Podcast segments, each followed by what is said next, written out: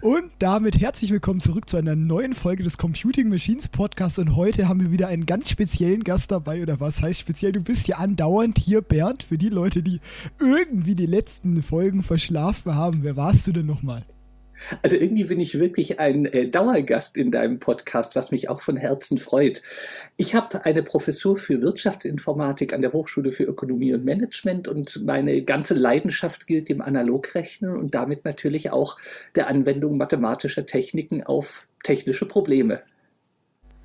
Du hast es schon angesprochen, Mathematik. Viele Leute grauen sich davor in der Schule für was brauche ich Mathematik irgendwann später in meinem Leben wieder? Die Leute, die studiert haben, beispielsweise irgendwelche Ingenieurwissenschaften, haben vielleicht auch noch im Studium ganz viel Mathematik gemacht, die sie jetzt nicht mehr brauchen. Aber Bernd, wofür braucht man denn Mathematik denn im späteren Leben wieder? Eigentlich für alles, wenn man mich fragt jedenfalls. Mathematik ist, finde ich, eine Kulturtechnik. Das ist etwas genauso wie Musik, Literatur, bildende Kunst, etwas, das ganz zentral zum Menschsein dazugehört. Und Mathematik ist letztlich die Sprache, mit der wir die Natur beschreiben können. Das heißt, wann immer wir versuchen, entweder irgendwelche Prozesse zu verstehen oder zum Beispiel Maschinen zu entwickeln, kommen wir ohne Mathematik nicht aus. Mathematik ist wirklich der zentrale Dreh- und Angelpunkt einer jeden auch nur halbwegs zivilisierten Kultur. Spätestens, wenn man Handel und Wandel betreibt, braucht man ein Zahlensystem. Dann kommt die Idee von Zinsen relativ schnell auf. Irgendwann fängt man an, Maschinen zu bauen. Die Maschinen muss man berechnen, um sie entsprechend auslegen zu können. Das heißt, mir fällt eigentlich gar nichts ein, wo man keine Mathematik benötigen würde. Mhm. Was aber trotzdem haben ja ganz viele Menschen Angst vor Mathematik irgendwie. Mathematik, dieses komische, abstrakte Land, was niemand versteht. Wie kann man sich da, also wie kann man denn so einen Spaßfaktor, beziehungsweise was ist an Mathematik so faszinierend, dass jetzt beispielsweise du dich damit tatsächlich irgendwie dein ganzes Leben lang schon ähm, so beschäftigst?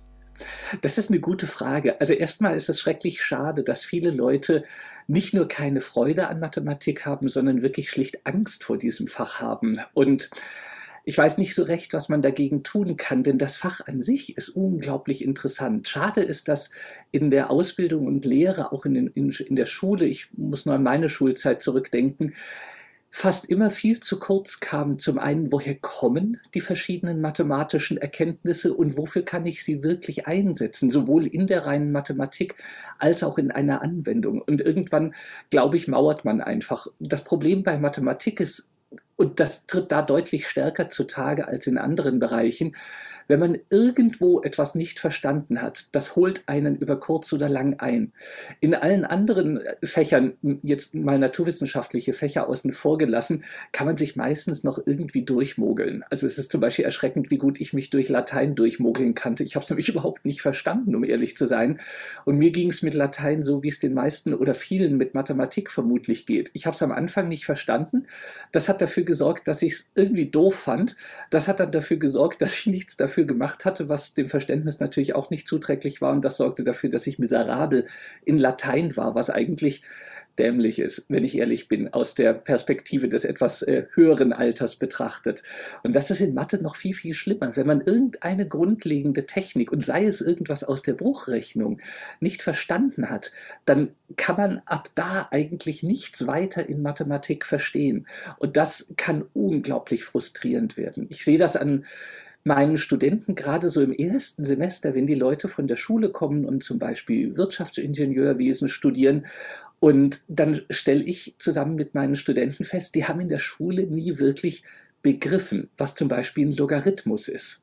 Das heißt, ich muss da noch mal ganz von vorne anfangen zu erklären, was soll das? Wofür um Himmels Willen brauche ich das? Und warum ist das gerade für Leute, die in Richtung irgendwelcher Ingenieurwissenschaften gehen, ein ganz zentrales Werkzeug, sich mit Dingen wie Logarithmus und Exponentialfunktionen auszukennen? Das Problem ist wirklich, denke ich, die Vermittlung des Ganzen. Denn Mathematik ist eigentlich rundum ein großartiges Fach. Ich brauche quasi nichts, um Mathematik zu betreiben. Man kann sich irgendwo hinsetzen, ein Loch in die Luft starren und über Mathematik nachdenken. Das heißt, es wird einem, wenn man Spaß daran hat, eigentlich nie langweilig. Besser wird es natürlich, wenn man noch Papier und Stift dazu hat und nicht nur in die Gegend starren muss. Und das Schöne an Mathematik ist auch, entweder stimmt etwas oder es stimmt nicht. Und jetzt lassen wir mal Dinge wie äh, Gödelschen Unvollständigkeitssatz oder ähnliches außen vor. Das heißt, in den Bereichen der Mathematik, mit denen man normalerweise, vor allem in einem technischen Studium und natürlich auch mit der, in der Schule in Berührung kommt, sind Dinge entweder wahr oder falsch. Das finde ich persönlich irgendwie wahnsinnig befriedigend. Und ich erinnere mich noch mit Gruseln und zum Teil auch Ärger zum Beispiel an das äh, Schulfach Deutsch in der Schule, wo ich mich oft schlicht ungerecht behandelt gefühlt habe, weil dem Lehrer letztlich mein Stil, meine Argumentation, meine Nase oder irgendetwas nicht gefiel. Aber man kann in solchen Fächern nicht über richtig oder falsch diskutieren, ganz im Unterschied zu Mathematik. Und das ist das wirklich wunderwunderschöne an Mathematik. Es ist die einzige Wissenschaft, in der man wirklich so überzogen und pathetisch das jetzt klingt, wirklich letztendlich Wahrheiten erkennen kann. In allen anderen Wissenschaften, auch Naturwissenschaften, muss ich am Ende des Tages immer messen. Ich habe immer die Natur vor Augen und versuche die zu beschreiben. Davon hat sich die Mathematik eigentlich losgemacht. Die Mathematik ist was ganz, ganz eigenes, das aus sich selber heraus Erkenntnis schöpfen kann, die verblüffenderweise sagenhaft gut zu der uns umgebenden Natur passen. Mhm. Kurz vielleicht zu Verständnis von aller Schüler und vielleicht Menschen meiner Generation. Mathematik in dem Fall heißt ja nicht, wir unterhalten uns über Brüche bzw. diskutieren ausgiebig darum, warum der Wirkungsgrad eines Autos nicht 140 Prozent ähm, betragen kann, was tatsächlich eine Diskussion war, die wir geführt haben, beziehungsweise es war keine Diskussion, es ging darum zu erklären, warum der Wirkungsgrad eines Autos nicht 140 Prozent sein kann, rein rechnerisch auch, weil Bruchrechnung ist, wie wir alle wissen, sehr schwierig, aber Bernd, vielleicht die Mathematik, über die wir wahrscheinlich gerade deutlich mehr reden, was kann man sich denn darunter vorstellen, weil das ist ja jetzt nicht sowas wie 1 plus 1 gleich 3 oder sowas. Das ist richtig. Das wäre Rechnen äh, oder bestenfalls Arithmetik. Mathematik beschäftigt sich mit der Frage, wie man bestimmte Strukturen darstellen kann, beziehungsweise mit der Untersuchung von äh, abstrakten Strukturen. Das heißt, nehmen wir mal was ganz Einfaches. Ich definiere sowas wie eine Eins und ich sage, ich kann zu einer Eins immer eins dazu addieren, dann bekomme ich eine Zwei und dazu kann ich wieder eins addieren und ich bekomme eine Drei und so weiter. Im Prinzip ein ganz einfaches Vorgehen. Ich habe definiert, wie man natürliche Zahlen erzeugen kann, indem man immer eins dazu zählt. Das ist noch nicht wirklich interessant. Wirklich interessant wird es aber, wenn man sich überlegt, was bedeutet denn das eigentlich? Denn diese simple Überlegung, ich kann immer eins auf eine gegebene natürliche Zahl dazuzählen und bekomme die nächste natürliche Zahl, das bringt einen auf einen unglaublich abstrakten und wenn man ehrlich ist, auch sehr unhandlichen Begriff, nämlich den der Unendlichkeit. In dem Fall sogar der abzählbaren Unendlichkeit. Und dann fängt es schon an, ein bisschen strange zu werden. Zahlen kann sich jeder noch vorstellen vorstellen. 1, 2, 3, 4, 5, 6, 7. Aber man kann sich schwer vorstellen, dass das nie aufhört. Und ein wichtiger Punkt ist, unendlich ist kein Wert. Das ist kein Punkt irgendwo. Das ist ein Konzept. Das ist das Konzept von, es hört niemals auf.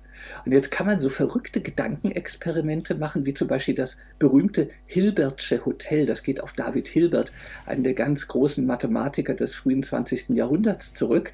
Und wie gesagt, wir brauchen nicht mehr als die Überlegung, dass ich zu einer natürlichen Zahl immer eins dazu addieren kann. Die Idee ist jetzt, Hilberts Hotel ist ein Hotel mit unendlich vielen Zimmern. Die haben alle eine Zimmernummer 1, 2, 3, 4, 5 und so weiter. Das hört niemals auf. Und das Hotel ist im Moment voll besetzt. Und jetzt kommt ein zusätzlicher Gast und der Hotelier hat die Aufgabe, wo bringt er diesen Gast unter? Es ist ja kein Zimmer frei. Und wenn man einfach nur mit normalen Zahlen operiert und gewohnt ist, in normalen Zahlen und normalen Dimensionen zu denken, geht das nicht. Dann ist das Hotel halt voll. Ich kann ihn nicht in die Badewanne vom Portiers Zimmer äh, stecken, den Gast. Aber wenn ich unendlich viele Zimmer habe, kann ich plötzlich einen unglaublich coolen Trick durchführen. Der Hotelier könnte sich nämlich überlegen, er macht eine Lautsprecherdurchsage und bittet jeden Gast, sein Zimmer zu verlassen und in das Zimmer mit der um eins größeren Zimmernummer seines aktuellen Zimmers zu ziehen. Das heißt, der Gast aus eins zieht in zwei, der von zwei zieht in drei, der von drei zieht in vier und so weiter. Da ich unendlich viele Zimmer habe, das heißt, das ist nach hinten nicht beschränkt, das geht ja immer weiter, kann jeder Gast in das jeweils nächste Zimmer ziehen. Der Nebeneffekt ist aber, dass ich damit ein Zimmer frei bekommen habe, nämlich das Zimmer mit der Nummer 1. Und so kann ich einen zusätzlichen Gast unterbringen. Und ich finde das unglaublich faszinierend, vor allem wenn man sich überlegt, aus was für simplen Überlegungen heraus man auf sowas wie Hilberts Hotel kommen kann. Und das kann man jetzt noch quasi beliebig weiterspinnen. Man kann sich jetzt, und das ist eine ganz naheliegende Frage, die Frage stellen, hm, unendliche unendlich viele Werte oder sowas kann ich ja nicht abzählen. Ich, ich, kann denen keinen Wert zuweisen. Aber kann ich vielleicht, wenn ich zwei unendliche Mengen habe, zum Beispiel unsere natürlichen Zahlen 1, 2, 3, 4, 5, 6, 7, 8, 9 und so weiter, und die ganzen Zahlen 0, plus 1, minus 1, plus 2, minus 2, plus 3, minus 3, plus 4, minus 4, kann ich sagen, eine dieser Mengen ist vielleicht mächtiger als die andere Menge. Und auf den ersten Blick würde man ja sagen, na klar, die ganzen Zahlen, das heißt die positiven und negativen Zahlen, die sind ja wohl bestimmt mächtiger als die Menge der natürlichen Zahlen. Und das Interessante ist, das ist falsch. Ich kann nämlich eine sogenannte Abbildung zwischen diesen beiden Zahlenmengen treffen und damit zeigen, dass sie gleich mächtig sind. Ich kann nämlich anfangen, meine ganzen Zahlen, das heißt die mit positiven und negativen Vorzeichen schlau durchzunummerieren, indem ich sage, ich gebe der 0 die Nummer 1, ich gebe der Plus 1 die Nummer 2, der Minus 1 die 3, der Plus 2 die 4, der Minus 2 die 5, der Plus 3 die 6, der Minus 3 die 7 und so weiter. Und damit habe ich plötzlich eine 1 zu 1 Abbildung zwischen zwei Mengen, von denen der natürlich, der gesunde Menschenverstand eigentlich gesagt hätte, na klar ist das eine mächtiger, weil die eine Menge, die ganzen Zahlen, die erstrecken sich nach, wenn man so möchte, rechts und links jeweils unendlich weit, die haben keinen Anfang und kein Ende, während die natürlichen Zahlen ja irgendwo schon beginnen, bei einer Eins und nur nirgends enden. Und das Interessante ist, bei sowas wie unendlich lässt uns der doch nicht so gesunde Menschenverstand unglaublich schnell im Stich. Und das ist, finde ich, ein schönes Beispiel dafür, was man zum Beispiel in der Mathematik betrachtet. Das heißt, man überlegt sich, welche logischen Voraussetzungen sind zum Beispiel vernünftig zu treffen so eine Voraussetzung wäre, es gibt überhaupt eine Eins und ich kann immer was dazu addieren, nämlich zum Beispiel eine weitere Eins.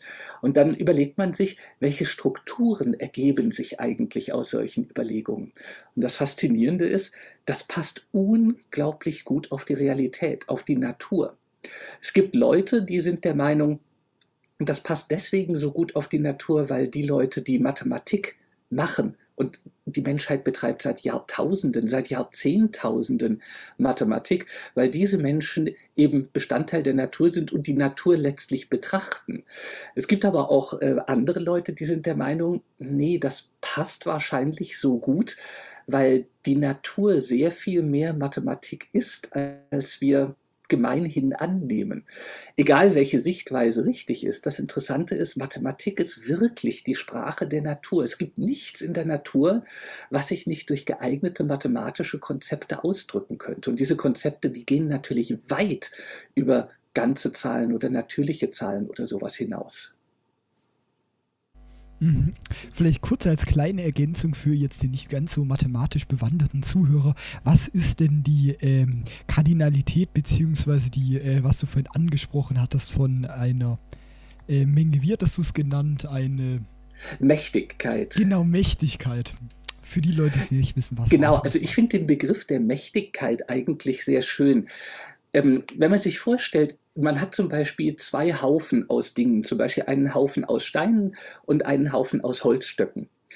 Selbst wenn ich keinen Zahlbegriff habe, das heißt, ich kann nicht zählen, ein Stein, zwei Steine, drei Steine und ein Stöckchen, zwei Stöckchen, drei Stöckchen, könnte ich mir trotzdem überlegen, ob ich nicht irgendwie eine Methode finde, mit der ich zeigen kann, dass zum Beispiel beide Haufen aus die, die, gleiche Mächtigkeit besitzen. Das heißt, wenn es abzählbar viele Dinge sind, also endlich viele Steine und endlich viele Stöckchen, was in der Praxis natürlich immer der Fall sein wird, dann kann ich mir doch überlegen, um zu überprüfen, ob ich gleich viele Steine habe, wie ich Stöckchen habe wenn ich nicht zählen kann oder zählen möchte, dann kann ich doch einfach sagen, ich nehme immer einen Stein und ein Stöckchen und lege die zur Seite. Und das mache ich so lange, bis einer oder beide, die, beide dieser Haufen quasi leer sind.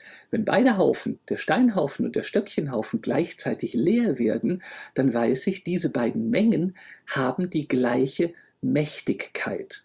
Das Tolle am Mächtigkeitsbegriff ist, dass er sich auch ausdehnen lässt auf Mengen, die ich die unendlich viele Elemente enthalten, weil ich eben nicht zählen muss, um diese Mengen hinsichtlich ihrer Mächtigkeit zu vergleichen.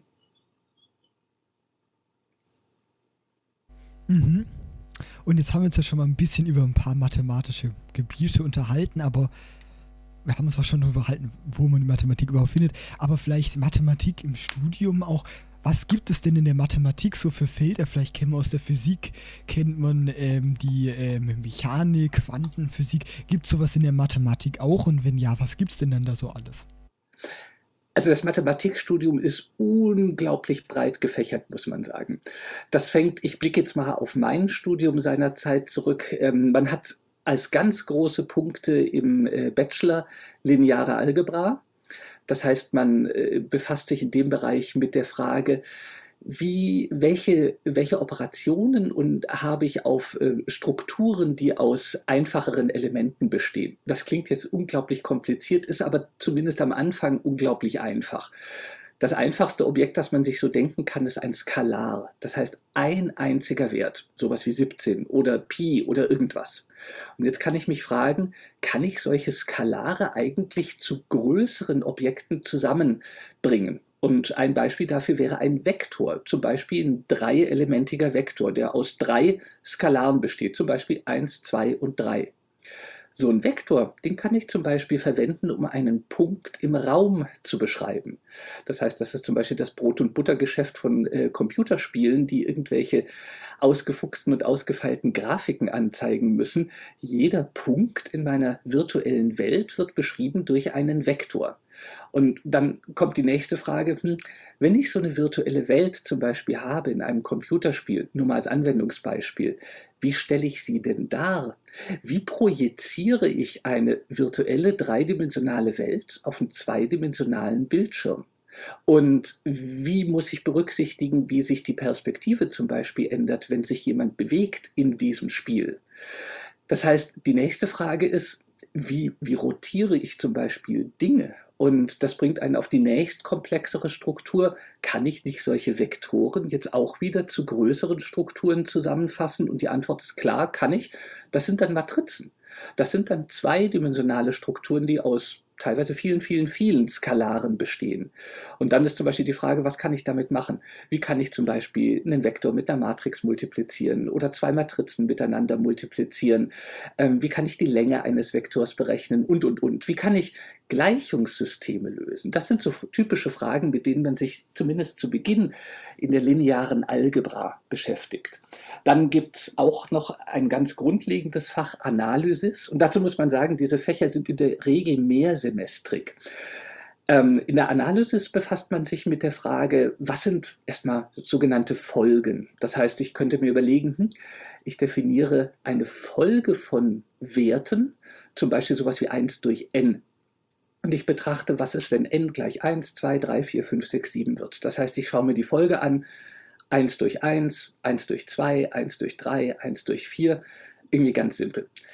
Das Erste, was einem auffällt, ist, diese Folgenglieder werden immer kleiner. Das jeweils nächste Folgenglied ist kleiner als das Vorgängerglied. Und das nennt man eine in dem Fall sogar streng monoton fallende Folge. Und wenn man solche Folgen hat, liegt jetzt die nächste Idee relativ nahe. Was passiert, wenn ich alle meine Folgenglieder zusammen addiere?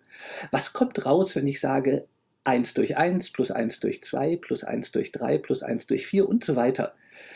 Läuft das gegen einen Wert und das bringt einen dann zum Begriff des sogenannten Grenzwertes. In dem Fall übrigens nicht. Die harmonische Reihe, wie man das dann nennt, die konvergiert nicht, die divergiert. Das äh, kann man auch extrem elegant be beweisen mit einem Trick aus dem, ich glaube, 12. Jahrhundert, der auf Nikolaus von Ores mit zurückgeht. Und wenn man solche Fragestellungen hat, dann kommen relativ schnell Fragen wie, wie steil steigt eigentlich eine Kurve an einem bestimmten Punkt. Das heißt, wenn ich mir vorstelle, ich habe irgendwie so eine quasi eine Landschaft aus Kurven und ich lasse einen kleinen Skifahrer da runterfahren, wie steil ist jeweils die Steigung, die dieses, diese Comicfigur sozusagen auf meiner Kurve sieht an jedem einzelnen Punkt. Und das bringt einen zur Frage, ein, zur Definition der sogenannten Ableitung.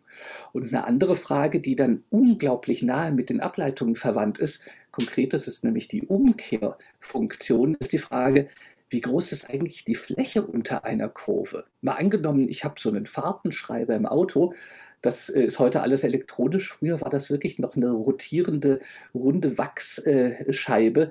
Also es war bewachstes Papier, in das dann mit einem Stichel eine Kurve eingekratzt wurde in LKWs. Ähm, da wird aufgezeichnet, wie schnell man zu jedem Zeitpunkt ist, um zum einen Verstöße gegen Geschwindigkeitsbegrenzungen und zum anderen die Lenkdauer feststellen zu können. Aber mal angenommen, ich habe so eine Kurve von einem Fahrzeug, die mir zu jedem Zeitpunkt sagt, wie schnell war das Fahrzeug zu diesem Zeitpunkt dann ist ja eine naheliegende Frage, wie weit ist es eigentlich gekommen bis zu diesem Zeitpunkt? Und diese Frage führt auf die Frage, wie groß ist die Fläche unter dieser Kurve? Und das bringt einen zum Begriff der Integralrechnung. Und mit diesen beiden Bereichen Analysis und lineare Algebra kann man sich schon ein paar Semester, mindestens zwei, sehr, sehr gut beschäftigen. Vor allem, weil man in der Analysis am Anfang erstmal nur mit reellen Zahlen arbeitet. Reelle Zahlen kennt wahrscheinlich noch jeder.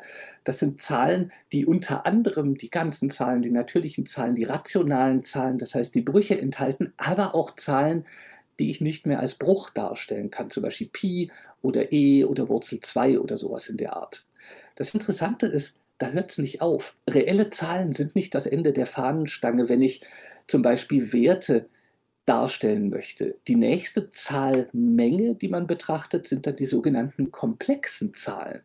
Und da führt man einen vollkommen abgefahrenen Trick ein, man definiert nämlich eine sogenannte imaginäre Einheit. Das ist die Wurzel aus minus 1. Und wer jetzt denkt, jetzt nimmt er uns auf den Arm, das geht gar nicht, das stimmt, mit reellen Zahlen geht das nicht, aber mit imaginären Zahlen kann ich sehr wohl zum Beispiel Quadratwurzeln aus negativen Werten berechnen.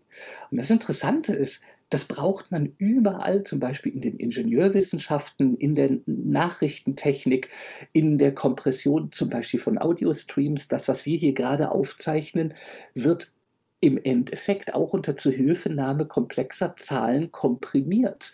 Denn das, was auf diesem Audiosignal stattfindet, ist eine sogenannte Fourier-Transformation. Die ist so ein erster Schritt in Richtung einer Datenkompression, einer verlustbehafteten.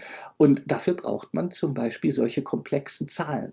Und wenn man dann mit komplexen Zahlen rechnen kann, dann stellt sich natürlich die Frage, wenn man so draußen in die Natur schaut und sich überlegt, hm, ich habe zum Beispiel eine Funktion, die die Bahnkurve, keine Ahnung, eines äh, fallenden, eines fliegenden Objekts beschreibt oder ähnliches. So eine Funktion, die hängt im Unterschied zu dem, was man meistens in der Schule kennenlernt, nicht nur von einer Variablen ab, sondern zum Beispiel von zwei oder drei oder vier. Und dann ist die nächste Frage, und was mache ich dann? Kann ich die Erkenntnisse, die ich aus den einfachen Anfängen der Analysis gewonnen habe, auch auf komplizierte Funktionen anwenden, die gleichzeitig mehrere Eingaben bekommen und mehrere Ausgaben erzeugen und so weiter. Dann hat man noch Fächer wie Algebra, das ist dann ein bisschen plakativ gesagt noch abstrakter als lineare Algebra. Da fragt man sich, wie ähm, man mit bestimmten Strukturen, wie zum Beispiel sogenannten Gruppen, Körpern, Ringen und ähnlichem umgehen kann dann hat man, das ist etwas, was mir immer viel Freude gemacht hat, die sogenannte numerische Mathematik. Die befasst sich mit der Frage, wie rechne ich denn mit einem Computer möglichst fehlerfrei? Man ist ja irgendwie geneigt anzunehmen, so ein Computer, der irrt sich nie. Und in gewissem Sinne stimmt das auch. Man kann in der Regel davon ausgehen, dass er sich nicht verrechnet. Aber das Problem ist, der Computer kann viele, viele Werte gar nicht darstellen. Weil in der Mathematik ist das so einfach. Ich habe meine natürlichen Zahlen und das sind halt unendlich viele. Das hört nie auf. Aber das alleine könnte ein Computer schon gar nicht darstellen, weil er ist ja selber eine endliche Maschine. Er kann gar nicht unendlich viele Zustände annehmen. Das heißt, wenn ich irgendein cooles mathematisches Verfahren habe, das sich darauf verlässt, dass ich zum Beispiel unendlich viele kleine Summen bilde oder irgendwo oder ein, zwei beliebig nahe beieinander liegende Punkte betrachte, das kann ein Computer gar nicht. Ein Computer kann solche nah beieinander liegenden Werte gar nicht darstellen. Und äh, ich kann natürlich überhaupt nichts machen, was mit irgendwelchen Prozessen zu tun hat, die in Richtung unendlich gehen. Das heißt, in der numerischen Mathematik fragt man sich, und wie löse ich jetzt konkrete Probleme auf einem Computer unter der Vorgabe, dass der Computer eben, naja, eine extrem beschränkte Maschine ist. Und das ist erschütternd kompliziert, muss man sagen. Also das ist, finde ich, eine der Königsdisziplinen der Mathematik. Es ist halt eine sehr angewandte Disziplin und deswegen häufig ein bisschen belächelt von den reinen Mathematikern. Aber mir hat das immer viel, viel Freude gemacht, numerische Mathematik zu machen und sich zu überlegen, wie kann ich zum Beispiel eine Integration mit vielleicht weniger Rechenzeit, aber gleichzeitig höherer Genauigkeit auf einem Digitalrechner abbilden. Und es, es wimmelt von Fächern, also da ist noch lange nicht Schluss. Man kann Topologie machen, das heißt, man befasst sich mit der Frage, wie, welche Strukturen kann ich zum Beispiel in irgendwelchen höher oder auch nicht so hochdimensionalen Gebieten machen? Wie viele, kein Witz, ganz simple Frage, wie viele Löcher hat eigentlich ein Ballon? Ähm, 1, minus 1, 0. Was ist, wenn ich einen Ballon aufpuste und ein Loch reinmache? Dann hat er ganz sicherlich ein Loch. Was ist, wenn ich den Ballon nicht aufpuste, sondern einfach so liegen lasse? Dann hat der Ballon interessanterweise eigentlich kein Loch, weil ich ihn, ohne ihn zu zerschneiden, in so eine Art Pizzateig ausrollen könnte, ohne dass der Gummi irgendwo reißen muss. Das sind so Fragen, mit denen man sich zum Beispiel in der Topologie beschäftigt. Dann gibt es ganz, ganz viel im Bereich diskrete Mathematik. Man kann viel in Richtung Optimierung machen, was gerade in ähm, der Industrie ein sehr, sehr zentraler Punkt ist. Man denke an ein ganz einfaches Beispiel. Ich habe eine Spedition und ich möchte das sogenannte Traveling Salesman Problem lösen. Da geht es um die Frage, ich habe zum Beispiel 20 Kunden oder 100 Kunden in 100 verschiedenen Städten und die möchte ich mit einer einzigen Tour abfahren und beliefern. Was ist die kürzeste Strecke, die alle diese 100 Kunden bedient und das dann zum Beispiel entweder mit minimalem Energie, das heißt Treibstoffverbrauch oder mit minimaler Zeit oder sonst irgendeinem Kriterium, das minimiert werden soll, erledigt. Das sind beliebig schwierige Themengebiete. Das heißt, in der Mathematik ist eigentlich nur die Fantasie eine Grenze dessen, was man betrachten kann. Mhm. Was mir gerade noch eingefallen ist, vielleicht zu komplexen Zahlen und anderen Welten, da gibt es eine sehr gute Arte-Serie dazu, die nennt sich Mathe-Welten. Wir sind ein Podcast, das heißt, wir können das schlecht visualisieren, weil man kann schlecht etwas Gezeichnetes aufsagen. Für die Leute, die jetzt äh, vielleicht nicht ganz so gut sind, sich etwas so vorzustellen, bildlich, über was wir gerade reden, von Arte, Mathe-Welten, eine ganz nette Serie zu diesem Thema. Aber um wieder vielleicht ein bisschen zurückzukommen, äh, Bernd, besonders bei Analogcomputern hat man ja ganz viel Mathe. Wir haben schon viel darüber gesprochen. Man braucht dann, vielleicht war man nie wirklich äh, an der Uni und hat Mathe studiert. Gibt es dann Möglichkeiten, denn sich im Nachhinein immer noch so komplizierte Sachen wie Analysis äh, beizubringen? Und wenn ja, gibt es denn da irgendwelche Tricks, sich so komplexe Sachen beizubringen? Ich nehme an, du hast da jetzt wahrscheinlich in deiner Karriere auch schon etwas Erfahrungen gemacht mit sowas. Das ist gar nicht leicht zu beantworten. Was ich festgestellt habe im Lauf meiner Karriere ist, dass Menschen unglaublich unterschiedlich lernen und ganz, ganz unterschiedlich an Probleme herangehen. Ich sage meinen Studenten immer gerne, ich kann es ihnen erklären, aber ich kann es nicht für sie verstehen. Und das ist ein echtes Problem. Ich habe viele Dinge, die mir meine Professoren zu Studienzeiten erklärt haben, wirklich nicht begriffen wenn sie es mir erklärt haben. Verstanden habe ich sie dann, wenn ich zum Beispiel ein Buch gelesen habe oder per Hand einfach so lange auf ein Blatt Papier rumgedudelt habe, bis, ich, bis der wirklich Groschen quasi fiel. Manche lernen zum Beispiel sehr, sehr gut in Teams. Andere lernen, wie ich, am besten eigentlich mit einem Buch in der Hängematte oder in der Badewanne, einfach mit Zeit was lesen, was schmökern, ein bisschen was rechnen. Das Wichtige ist, dass das Wichtigste ist, dass man erkennt, was für ein Lerntyp man selber ist. Und mit seinem eigenen Tempo lernt. Gerade in Mathe ist das Risiko immer, dass man vom Tempo, das von außen vorgegeben wird, überrannt wird. Das liegt zum einen daran, dass die Curricula ziemlich gedrängt sind. Wir haben gerade im Studium teilweise sehr wenig Zeit, um sehr komplexe Sachverhalte darzulegen. Und das hat zur Folge, dass man gerade, wenn man mathematische Fächer hat, egal ob das jetzt in Mathe ist oder in Ingenieurwissenschaften oder in Informatik, dass man viel, viel Zeit in das Eigenstudium investieren muss. Was ich persönlich ganz großartig finde, ist eine YouTube-Reihe Three Blue, One Brown. Die hat, dieser Kanal hat unglaublich großartige Mathematikvideos, die den wirklich gesamten thematischen Bogen von ganz einfacher Mathematik bis hin zu sehr komplexen Fragestellungen, zum Beispiel partiellen Differentialgleichungen, Fourier-Transformationen und Ähnlichem darstellen. Und das Wichtige ist immer, dass man nicht denkt, man schlägt ein Mathebuch auf, liest das und wenn man auf der letzten Seite ist, hat man es verstanden. Das hat man nämlich in der Regel nicht, außer man ist ein Gauss, Euler oder Terence Tao oder so jemand. Aber ein normaler Mensch hat nach der Lektüre eines Mathebuches vielleicht eine Idee, worum es gehen könnte, aber wirklich verstanden hat man das erst, wenn man sich selber hingesetzt und ein bisschen auf dem Blatt Papier gespielt und gerechnet hat, um ein Gefühl für die Mathematik zu bekommen, die dahinter steckt. Und das ist eines der Hauptprobleme an Mathematik. Es ist wahnsinnig zeitaufwendig. Egal, ob man es als Studium betreibt oder als Hobby. Mathematik ist nichts, was man mal eben machen kann. Mathematik ist wirklich eher eine Passion als ein Studium, das man irgendwann abhakt und sagt, so und jetzt bin ich fertig. Denn man wird niemals alles in der Mathematik gesehen haben und selbst in den Gebieten, die einen selber interessieren. Also ich habe zum Beispiel keine Ahnung von Topologie. Ähm, und wenn ich ehrlich bin, lineare Algebra interessiert mich auch nicht so schrecklich. Und Algebra auch nicht wirklich. Was mir Spaß macht und was mich wirklich interessiert, sind Sachen, die in Richtung Differentialgleichungen, partielle Differentialgleichungen, Fourier-Transformationen oder Laplace-Transformationen gehen. Das macht mir wirklich Freude und das finde ich auch irrsinnig spannend.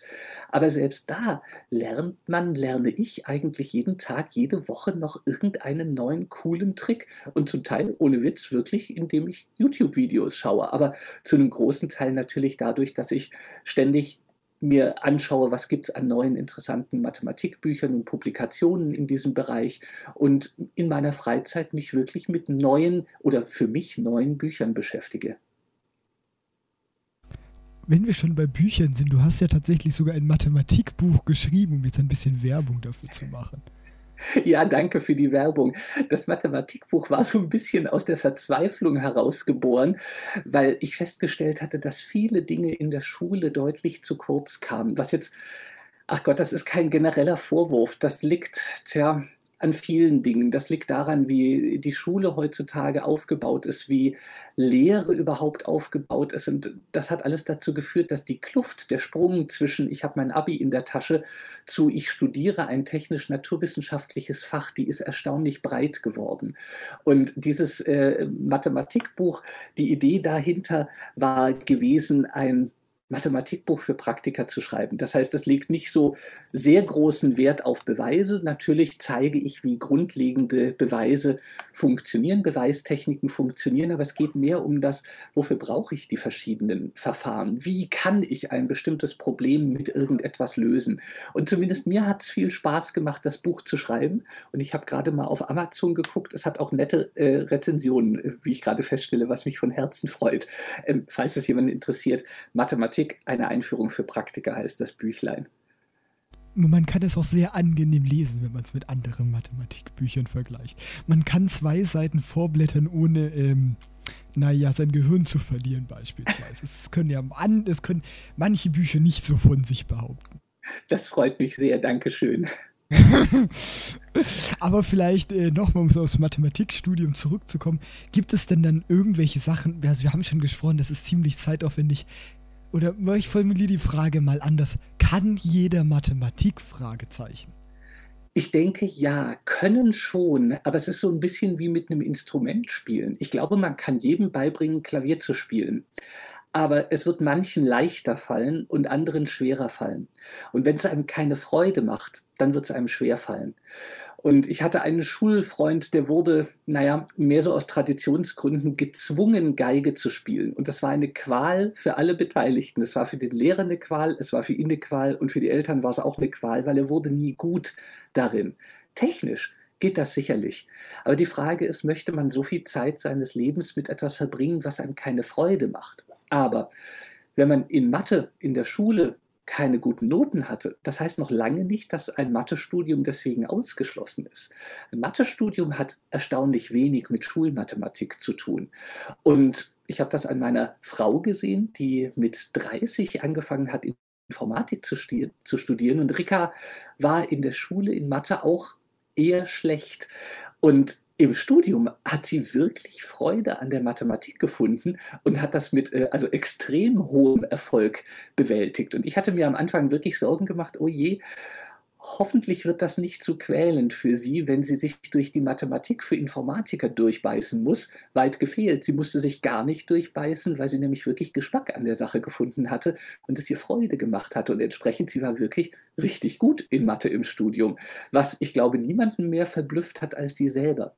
Insofern, die wichtige Frage ist wirklich, macht es einem Spaß?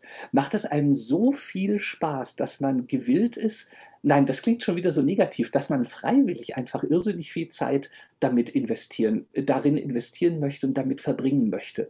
Wenn die Antwort darauf ja ist, wenn man gerne Puzzles löst, also jetzt mathematische Puzzles, wenn man gerne Probleme löst, wenn man gerne verstehen möchte, wie wirklich komplexe Systeme funktionieren, dann ist, glaube ich, ein Mathestudium das Beste, was man eigentlich tun kann. Und wenn man praktischer veranlagt ist, dann gibt es immer noch die Möglichkeit, Dinge wie zum Beispiel Technomathematik zu studieren oder man geht zum Beispiel in die Informatik, wo man auch sehr, sehr viel Mathematik benötigt oder in die Ingenieurwissenschaften oder eine andere Naturwissenschaft. Mathematik bildet immer die Grundlage dieser naturwissenschaftlichen und technischen Bereiche, die man studieren kann. Insofern das Wichtigste ist wirklich quasi der Blick in einen selbst hinein. Möchte ich mich damit beschäftigen?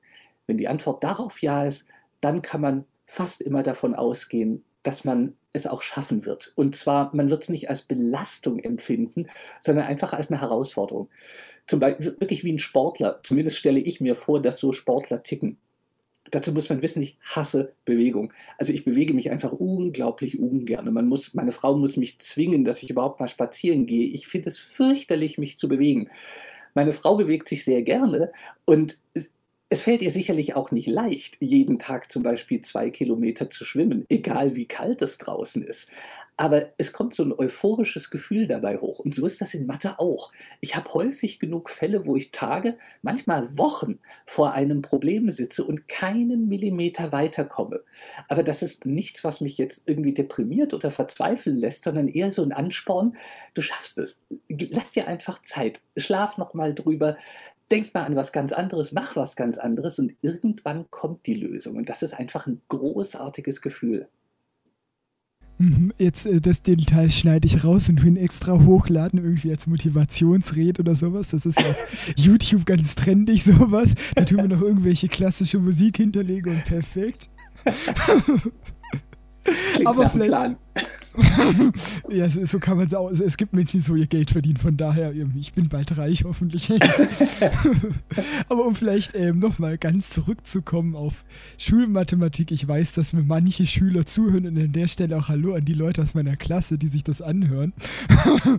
ähm, vielleicht für die Leute, die noch in der Schule sind, ähm, also jetzt besonders äh, nicht an der Uni, gibt es denn irgendwelche Tricks, die sich diese triviale Mathematik doch einfach, einfacher zu machen? Weil die Mathematik, die wir jetzt an Realschulen, Gymnasium äh, am, oder am Gymnasium betreiben, ist, wie wir schon mehrfach gesagt haben, leicht anders als die Universitätsmathematik, deutlich trivialer. Aber gibt es da dann auch irgendwelche Tricks, wie man sich das Ganze bildlich veranschaulichen kann oder teilweise die komplexen Systeme dann auch zu verstehen? Das ist genau der Punkt. Das wollte ich eigentlich sagen. Das Wichtige ist, eine, eine Vorstellung von dem zu bekommen, was man tut. Das heißt, wenn man irgendwie sowas sieht wie da fällt sicherlich jedem was dazu ein, Wurzel aus x Quadrat plus y Quadrat, das sind nicht nur komische Symbole, das bedeutet ja was. Das bedeutet die Hypotenuse in einem rechtwinkligen Dreieck. Und wenn man sich bei jeder Formel, die man zu sehen bekommt, bei jeder Rechnung, die man durchführt, fragt, was genau bedeutet das denn eigentlich, wenn ich es zum Beispiel aufmalen würde? Oder wenn ich mich frage, keine Ahnung, ich, ich weiß gar nicht, was man heute in der Schule macht. Ich muss sogar schwer nachdenken, was ich seinerzeit in der Schule gemacht habe. Das ist nun schon sehr, sehr lange her. Ich erinnere mich zum Beispiel, ich weiß aber nicht mehr, welche Klasse das war. Ich war absolut begeistert, als wir in der Mathematik das Newton-Raphson-Verfahren durchgenommen hatten. Damit kann man die Nullstellen zum Beispiel von Polynomen finden. Und irgendwie haben sich alle gefragt, was soll der Scheiß? Wofür brauche ich jemals eine Nullstelle von einem Polynom? Und ich muss erinnere mich, dass ich damals voller Begeisterung in die Klasse reingekräht habe, dass das doch großartig sei, weil damit könnte man Wurzeln zum Beispiel berechnen. Und das ist etwas, was mir immer geholfen hat, dass ich mich immer gefragt habe, was kann ich am Ende des Tages damit tun? Und bei mir heißt damit tun natürlich immer, was kann ich mit einer Maschine damit tun? Was kann ich mit einem Digital- oder einem Analogrechner tun? Aber wichtig ist immer nicht zu denken, das ist ein undurchdringbares Dickicht von lustigen Symbolen, die überhaupt nichts bedeuten, sondern dass man sich klar macht, jedes dieser Symbole bedeutet wirklich etwas. Und im Zusammenspiel der Symbole bedeuten die Dinger Kreise oder Kugeln, die sich schneiden oder sonst irgendetwas. Aber in der Regel wirklich Dinge, die man sich zumindest vereinfacht wirklich immer vor dem geistigen Auge vorstellen kann. Und ich finde eine valide Frage, die man jedem Lehrer zu jedem Zeitpunkt stellen können muss, ist die Frage, was kann ich konkret damit anfangen? Also nicht im Sinne von, wofür brauche ich das im späteren Leben, sondern was könnte ich damit berechnen? Wofür kann ich Nullstellen von Polynomen brauchen? Oder wofür brauche ich Ableitungen? Und dann müssen solche Antworten kommen, zum Beispiel bei der Ableitung mit der Steigung. Hm, ich möchte zum Beispiel rauskriegen, wie schnell sich ein Signal verändert.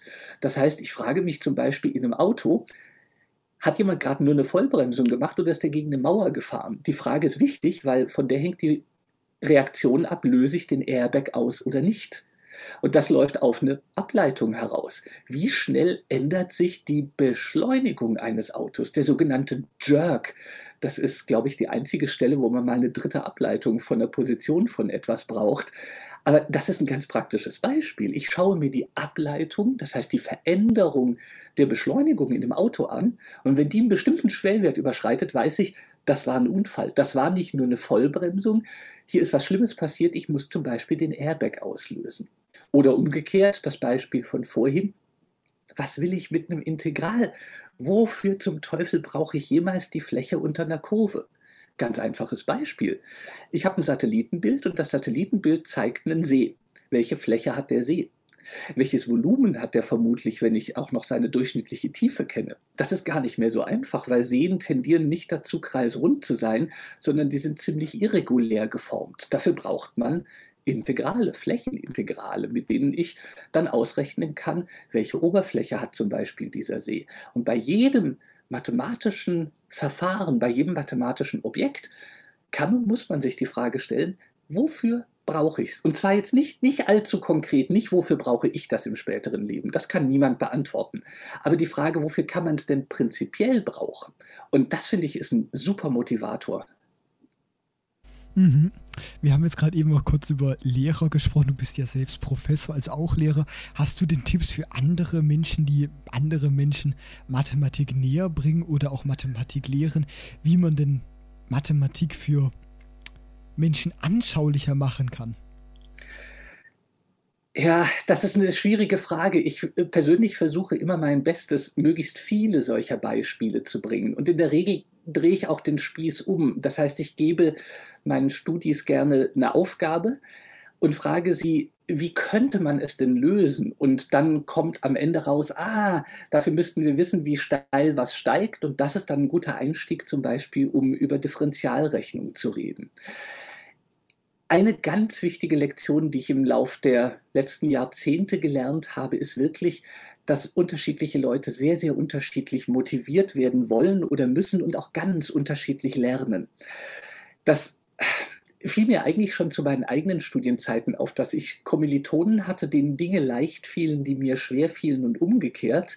Und natürlich hatte jeder einen Kommilitonen, dem alles leicht fiel. Ähm, das sind aber in der Regel sehr, sehr wenige. Aber wichtig ist, dass man versucht, auch Leute, die jetzt mit der zweiten oder dritten Erklärung immer noch nicht zufrieden oder glücklich sind, dass man nicht, nicht aufgibt, sondern sich dann vornimmt, okay, fürs nächste Mal bereite ich noch ein Beispiel vor aus einem ganz anderen Bereich. Vielleicht ist das etwas, was die anderen dazu bringt, zumindest zu verstehen, wofür man es brauchen kann. Das heißt, ganz wichtig ist, viele verschiedene Standpunkte darzustellen und nicht nur zu sagen, hm, damit bestimme ich Nullstellen vom Polynom, sondern eben, wofür kann ich das brauchen? Hm, ich kann eine Wurzel ausrechnen, ich kann Minima und Maxima finden und ich versuche dann immer mir möglichst viele solcher Aufgaben auszudenken, die jetzt vielleicht auch eine praktische Anwendung haben und damit wirklich zu motivieren, was soll das Ganze? Mhm. Vielleicht sollte man an der Stelle auch mal hinzufügen, für die Leute, die dazu, die gerne denken, sie bräuchten Mathematik nie wieder, dass es doch recht hilfreich in Mathematik aufzupassen, zumal man in mittlerweile relativ vielen Studiengängen ja durchaus ähm, Mathematik ähm, braucht, teilweise auch in BWL, Informatik hatten wir ja auch schon gesagt, teilweise auch in Sozialwissenschaften und ähnlichen. Von daher ist es teilweise doch gut aufzupassen. Definitiv. Also mir fällt vielleicht gar kein Studiengang ein, der ganz ohne Mathematik auskommt. Also ähm, ich habe vor einer Weile mich ähm, mit einem äh, Musikwissenschaftler von der Uni Mainz unterhalten und die machen unglaublich interessante Untersuchungen, was zum Beispiel die Struktur von Musik angeht. Und interessanterweise bringt einen das schneller, als man Papp sagen kann, in Richtung Gruppentheorie. Und klar, spätestens wenn ich Naturwissenschaften mache, ist Mathematik der Dreh- und Angelpunkt des Ganzen, aber auch in Fächern wie zum Beispiel Psychologie. Das ist erschütternd, was für komplexe Verfahren Psychologen in ähm, Statistik zum Beispiel machen müssen, um ihre Experimente auswerten zu müssen.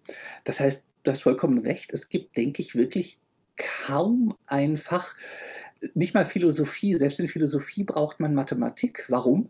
Weil man in Philosophie, zumindest im Bachelor, auch äh, Fächer wie zum Beispiel Aussagenlogik oder Metalogik oder Modallogik äh, belegen muss. Und die sind letztlich eine Grundlage der Mathematik. Insofern, ja, man braucht es wirklich eigentlich für alles.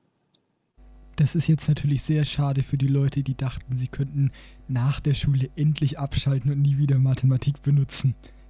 Das ist richtig, das ist gemein, aber es ist umso netter für die Leute, denen Mathematik Spaß macht, weil sie wissen, das wird sie nie verlassen. Sie haben immer irgendwas Interessantes zum drüber nachdenken. Ja, also es ist wieder ein sehr zweischneidiges Schwert. Ähm, ich, ich sehe gerade wieder, wir sind auch schon wieder fast 50 Minuten mit dabei.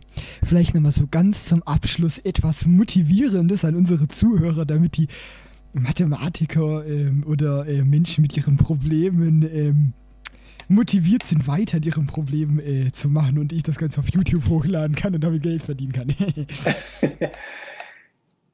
Wenn man sich unsere heutige Welt anguckt, dann stellt man fest, dass sie sehr viel komplexer ist, als sie zum Beispiel vor 100 oder 200 Jahren war. Und diese Komplexität, die können wir ohne Mathematik überhaupt nicht mehr beherrschen. Da reicht allein schon ein Blick auf so etwas Einfaches wie ein Kraftfahrzeug, was hinter einem so allgegenwärtigen Gegenstand wie einem Automobil steckt, ist unglaublich komplexe Mathematik. Allein die Optimierung zum Beispiel des Verbrennungsraumes in einem Motor, das erfordert mathematische und vor allem numerische Verfahren, die man vor 20, 30 Jahren noch gar nicht gehabt hat. Das heißt, Mathematik ist auch gar nichts Statisches. Sie wächst mit den Anforderungen mit, die wir als Menschen an sie stellen und sie hilft uns jeweils neue Herausforderungen zu meistern. Oder Life Sciences, man denke zum Beispiel an in vielleicht nicht allzu ferner Zukunft personalisierte Medikamente. Dazu muss man Probleme lösen, zum Beispiel Proteinfaltung berechnen können, die momentan noch weit jenseits der Reichweite klassischer mathematischer Verfahren sind. Aber vielleicht findet man hier einen Durchbruch und kann in wenigen Jahren wirklich maßgeschneiderte Medikamente zu niedrigen Preisen für nahezu beliebige Krankheiten anbieten.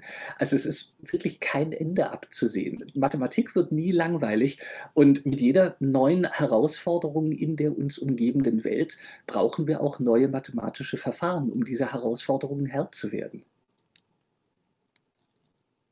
Mhm. Und natürlich muss man auch hinzufügen, Mathematik ist ja an manchen Stellen schon einfach etwas unfassbar Schönes, auch wenn es für Außenstehende teilweise sehr seltsam klingen mag.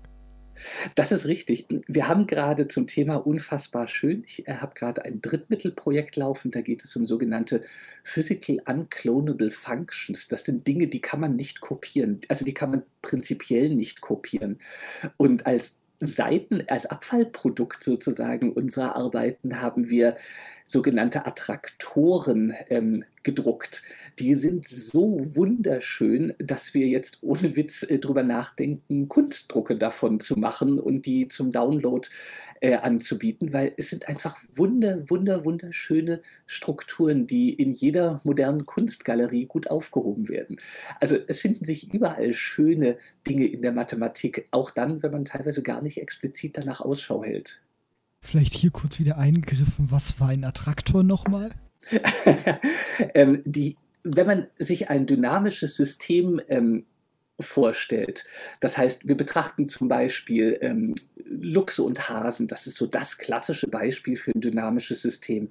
Ich betrachte ein abgeschlossenes Ökosystem und ich schaue mir an, wie verhält sich die Luchs- und die Hasenpopulation. Wenn die Hasen beliebig viel zu fressen haben, vermehren die sich wie die sprichwörtlichen Hasen. Irgendwann können allerdings die Luchse sich auch stärker vermehren, weil sie viele Hasen zum Fressen haben. Dadurch wird aber die Hasenpopulation dezimiert. Die Hasen werden weniger, die Luchse werden auch weniger, weil sie Nahrungsmittelknappheit haben und so weiter. Und für bestimmte Werte stellt man fest, dass man so ein zyklisches Verhalten bekommt. Die Hasen nehmen zu, dann kommen die Luchse mit ein bisschen Verzögerung nach, dann nehmen die Hasen ab, dann nehmen die Luchse wieder ab und so weiter.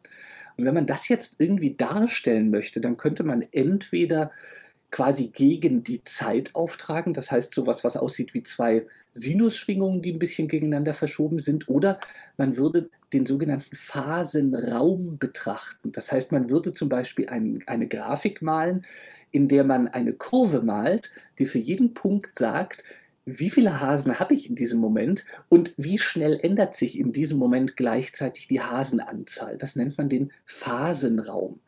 Und bei vielen Systemen oder bei manchen Systemen gibt es dann sogenannte Attraktoren. Das ist eine Menge aus diesem Phasenraum. Ähm, und auf diese Menge von Punkten bewegt sich mein dynamisches System zu. Und vielleicht hat der eine oder andere schon mal den Begriff des chaotischen Attraktors gehört. Das sind dann einfach wirklich wunderschöne Objekte. Wer sowas mal sehen möchte, kann ja mal zum Beispiel nach einem Lorenz-Attraktor googeln oder einem Chua-Attraktor. Und da muss man sich immer nur vorstellen, diese Punkte, dieses wunderschöne Objekt darstellen, das sind Punkte, die beschreiben, wie sich ein mathematisches System verhält. Das heißt, so ein Attraktor, das kommt vom lateinischen attrahere, so viel ist dann doch hängen geblieben bei mir aus Latein, zu, zu etwas hinziehen. Das ist quasi eine Punktmenge aus dem Phasenraum, zu der das Verhalten eines dynamischen Systems hinläuft. Ja, und wir, jetzt sind wir schon wieder in ganz anderen Bereichen der Mathematik. Gibt es ja auch wunderbare Bereiche Chaos-Theorie und was sich damit beschäftigt. Zufall kann man ja doch irgendwie vorhersagen und Chaos ist auch ab einem gewissen Punkt doch irgendwie etwas sehr Schönes, aber man sieht, Mathematik ist ja auch ähm, unfassbar breit gefächert und irgendwie kann wahrscheinlich jeder irgendwie darin so seine Interessengebiete wiederfinden. Definitiv. Also in Mathe findet wirklich jeder seine, seine Nische, in der er wirklich Freude hat und auch was aktiv beitragen kann zur Mathematik. Definitiv. Mhm, und ich glaube, das ist ja auch ein ganz nettes Schlusswort jetzt. Wir sind schon wieder irgendwie 50 Minuten mit dabei und dann würde ich bei dir auch wieder, mich würde ich mich bei dir auch wieder ganz herzlich bedanken, dass du dir wieder die Zeit genommen hast, hier ähm, dabei zu sein und über, ich, ich glaube, man hat es gehört, über eins deiner Lieblingsthemen zu sprechen. Und deshalb herzlichen Dank für die ähm, Teilnahme von dir oder die Zeit von dir, die du jetzt hier rein investiert hast. Von Herzen gerne. Der Dank ist ganz auf meiner Seite. Dann bedanke ich mich ganz herzlich und wünsche dir auch noch einen schönen Abend. Herzlichen Dank ebenfalls. Und äh, für die Leute, äh, die jetzt immer noch nach 50 Minuten zuhören, äh, am Anfang sind ein paar sehr dumme Fehler passiert. Die äh, könnt ihr wahrscheinlich jetzt noch hören, wenn ich das äh, hinschaffe, reinzuschneiden. Bernd meinte, sie wären zu lustig, um sie rauszuschneiden. Deshalb als äh, kleiner Gag am Ende jetzt äh, hier für euch noch ein paar Fails und dann würde ich mich damit auch äh, verabschieden und äh, bis zum nächsten Mal äh, Tschüss sagen. Und damit herzlich willkommen zu einer neuen Folge des Computing Machines Podcasts und heute wieder damit der. Äh, Entschuldige. Die ganze Schule macht das Gehirn kaputt, man kann irgendwann nicht mehr sprechen. Das solltest du drin lassen. ich, ich schaue mal, das schneide ich am Ende Outtakes rein. genau.